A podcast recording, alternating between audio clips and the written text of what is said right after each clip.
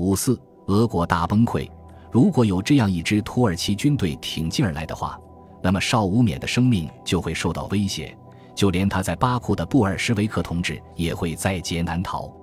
这种可能性也浇熄了许多亚美尼亚人的热情，他们中有很多都是新加入的逃离土耳其东部战争的难民。但亚美尼亚人并不是唯一应该担心的人。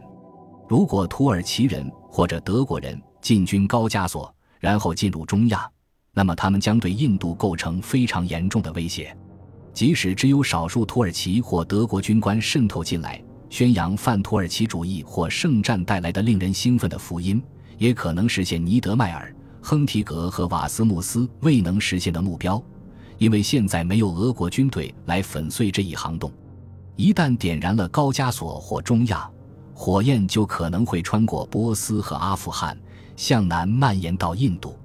英国人迟迟未能察觉到，那些过去一直由圣彼得堡掌控的地区内，现在正发生着什么事情。事实上，他们受蒙蔽了，误以为土耳其东部前线一切正常。圣彼得堡的一位高级官员向英国武官保证，俄国是一个泱泱大国。可以同时应付战争和革命，结果，布尔什维克革命后，东方事态的发展速度让伦敦的战时内阁措手不及。随着俄国军队在土耳其东部瓦解，印度的防御突然出现了一个巨大且完全没有防备的缺口。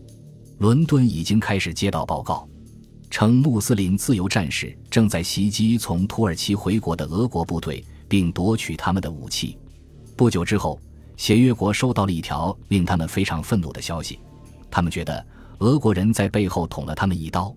一九一七年十二月三日，德国和布尔什维克的谈判代表在被烧毁的波兰城市布列斯特利托夫斯克会面，试图在两国之间达成单独和平。双方都同样渴望看到俄国退出战争。布尔什维克党是因为他们认为这是帝国主义之间的一场敌对战争。他们希能望集中精力，沿着乌托邦的标准建立一个新社会，而德国人则希望能够及时把大量的军队转移到西线，以便发动计划中的春季攻势。这是一次完全不同寻常的会面。历史学家约翰·惠勒贝内特写道：“命运早已经注定，让有史以来最具有革命性的政权的代表与当时统治阶级中最保守的军事阶层的代表坐在同一张桌子上。”让一个巴伐利亚贵族、一个金羊毛骑士和一个普鲁士少将与一群布尔什维克党领袖进行平等的谈判，后者最近才刚刚从流放中归来，或者从监牢里出来，身上的衣服还带有牢里的臭味。德国人向布尔什维克提出了苛刻的条件，要求波兰、乌克兰、波罗的海的省、芬兰和高加索地区投降。并要求俄国把占领的要塞卡尔斯及其周边地区全部归还给土耳其。布尔什维克的首席谈判代表是当时还鲜为人知的莱昂托洛茨基，他巧妙地运用了辩论技巧，一直闪烁其词，把谈判拖延了长达九个星期，希望革命能蔓延到德国和奥匈帝国，从而使得俄国可以在没有任何损失的情况下结束这场战争。但是。德国人对他迟迟不签署条约感到愤怒，于是他们开始继续进军，最终迫使列宁下令接受柏林的条款。不过后来，在德国战败后，这些条款都化为乌有了。然而，俄国退出战争的决定，同时也在伦敦和德里引起了巨大的反响。土德军队从高加索地区的缺口涌入，这种噩梦般的可能性已经够糟糕了。但这并不是当时折磨着英国防务官员们的唯一一件事情。在散落在俄国中亚各地的战俘营中，有四万名体格健壮的德国和奥匈士兵，他们是在东欧被沙皇军队俘虏来的。那些看守他们的俄国士兵丢下了他们，现在他们自由了。他们就是一支潜在的军队，足以威胁整个印度。事实上，德里已经接到报告。称这些原战俘中的一些军官正试图将他们组织成一支战斗部队，准备与一支正行军穿过高加索地区缺口的土德先锋部队接头，或者如果他们能设法得到武器的话，就单独行动。俄国军队的瓦解带来了进一步的恐慌，德国城市的街道一片漆黑。鲁登道夫将军写道：“他在德国的军事等级中仅次于兴登堡。飞机和潜艇的行动受到严格的限制。德国迫切需要石油，如果他们能得到巴库巨大的油田，那么形势就会发生变化。此外，在突厥斯坦里海以东的地区。”有二十万吨已收割的原棉，可以用来制造炸药和军服。德里和伦敦达成了一致，无论如何都不能让这些重要的战争物资落入敌人的手中。然而，派遣部队去填补那个缺口却是根本做不到的，因为英国已经抽调不出其他士兵了，而且就算还有士兵的话，也没有办法让他们及时赶到那里。距离最近的英国军队是在巴格达的莫德的部队，但是他们是不能调用的，因为那样的话，巴格达很容易就会被重新占领。而且，如果这支军队想要赶到高加索缺口地区的话，他们首先要穿过五百英里被土耳其控制的领土，并占领途中的摩苏尔。就算他们能做到这些，但他们怎么样才能得到补给呢？战时内阁可不想再冒险。使莫德的军队承担过多的任务，让库特那样的灾难再次发生。更糟糕的是，莫德将军本人突然罹患霍乱，三天后就去世了。地点就在德国陆军元帅冯德戈尔茨十八个月前死于斑疹伤寒的那座房子里。现在可不是匆忙采取任何危险的新行动的时候。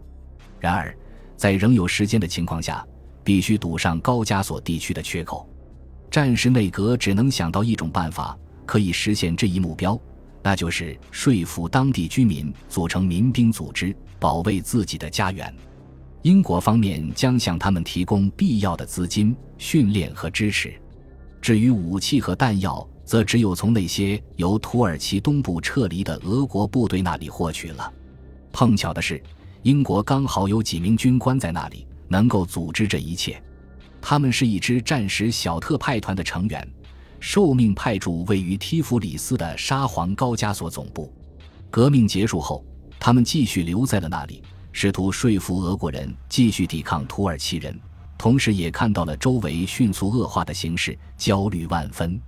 但是，由于特派团缺乏资金，负担不起民兵的经费，也买不起当地的武器，所以。这个提供资金并设法将其送至提夫里斯的任务，就落到了在近六百英里外的驻德黑兰英国公使的身上。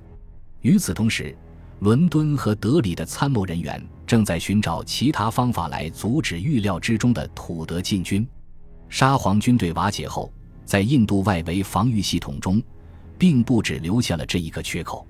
一旦俄国军队回国，俄国人控制下的东波斯封锁线北部区域就将门户大开，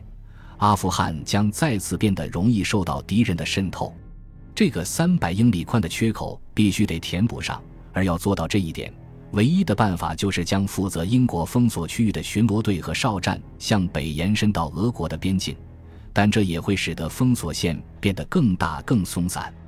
德黑兰对英国进一步侵犯波斯主权提出了抗议。不过，英国对此置之不理。东波斯封锁线关系重大，而波斯人仍是墙头草，英国人可不想冒险。这支英国特派团在提夫里斯的第一个任务，是要确定在高加索地区的众多种族和宗教团体中，谁最有可能顽强抵抗入侵者，因此值得协约国支持他们。在三个主要民族中，阿塞拜疆的穆斯林有着亲土耳其的倾向。显然是不值得信赖的。事实上，对他们应当加以监视。格鲁吉亚的基督教徒虽然对土耳其人怀有敌意，但是他们与德国人在19世纪早期就有着历史纽带，令人十分担忧。事实上，在战争爆发时，德国间谍已经渗透到格鲁吉亚，试图利用这些纽带，不过没有取得成功。此外，